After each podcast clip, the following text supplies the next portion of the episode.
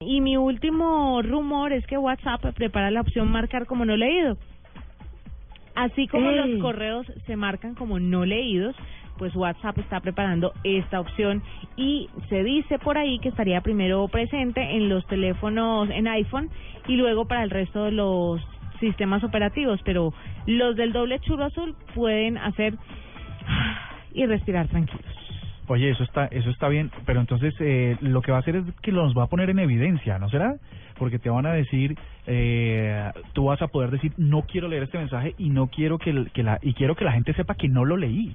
Acuso de no recibo. Eso es Maravilloso. eso un poco más allá. Eh, pero espere si verá que va a ser la revolución, porque lo del doble chulo realmente fue el peor invento que ha tenido WhatsApp en los últimos años. Bueno, para algunas personas. Para algunas todas, porque está el que se sapo.